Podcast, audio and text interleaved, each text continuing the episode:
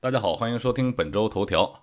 这期本周头条的题目呢是金县发现一例猴痘推定病例。西雅图和金县公共卫生部门表示，目前金县正在调查一起猴痘推定病例。该病例是一名成年男子，他最近到过一个新近报告有猴痘病例的国家旅行。确诊这名男子感染猴痘的初步检测已于五月二十三日完成，进一步的检测将在美国疾病控制和预防中心进行。这名男子没有住院，目前正在家中康复。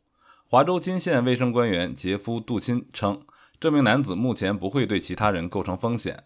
与其有过密切接触的不足十二人均已得到确认。杜钦表示，目前尚无证据表明猴痘正在当地传播，但也有可能会有未识别的病例。卫生部门将继续关注其他病例和潜在接触者。猴痘病毒属于天花家族，有两种毒株。称为刚果盆地毒株和西非毒株，于1958年在丹麦哥本哈根的一个实验室首次发现。已知的首例人类感染发生在1970年刚果的一个偏远地区，患者通常在两到四周内康复，无需住院治疗。但是这种疾病也有致命的可能性。华州首席科学家陶·关伊盖特博士在5月23日一份声明中说。猴痘目前对公众的风险很低，但人们应该注意其症状和风险因素。根据世界卫生组织说，五月十三日至二十一日期间，美国共有一例确诊病例和四例推定猴痘病例。一名最近去过加拿大的马萨诸塞州的男子是今年在美国发现的首例这种罕见病毒病例。美国疾控中心已经在上周三证实他的检测呈阳性。另外四名推定猴痘病例分别出现在纽约市、南佛罗里达州和犹他州。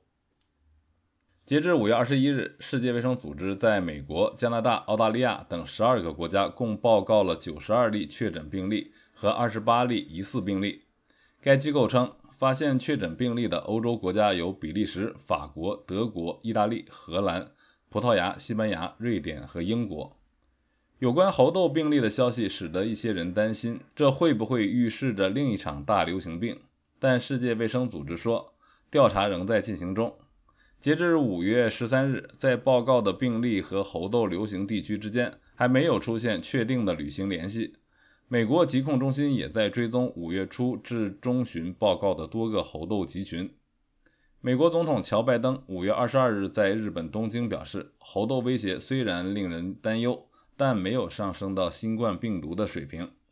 华州金县卫生官员杜钦说，迄今为止报告的猴痘疫情与西非病毒株有关，而西非病毒株的死亡率较低。杜钦还说，猴痘可以感染任何人，最危险的是那些与猴痘患者有过密切身体接触的人。英国和欧洲报告了一百多例确诊和疑似病例，那里的卫生官员称，很多都是男性之间的性行为所致。很可能是性传播导致的，这也是猴痘首次在没有去过非洲的人群中传播。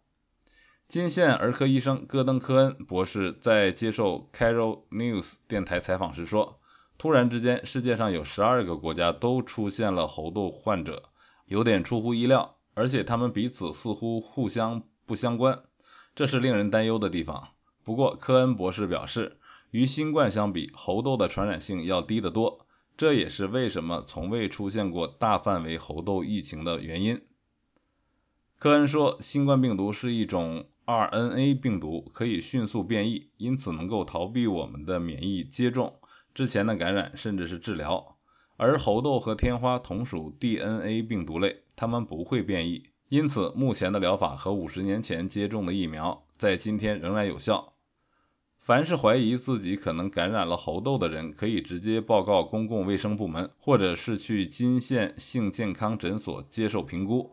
性健康诊所位于港景医疗中心，周一、周三、周四和周五上午七点半至下午六点开放，周二上午九点半至下午六点开放。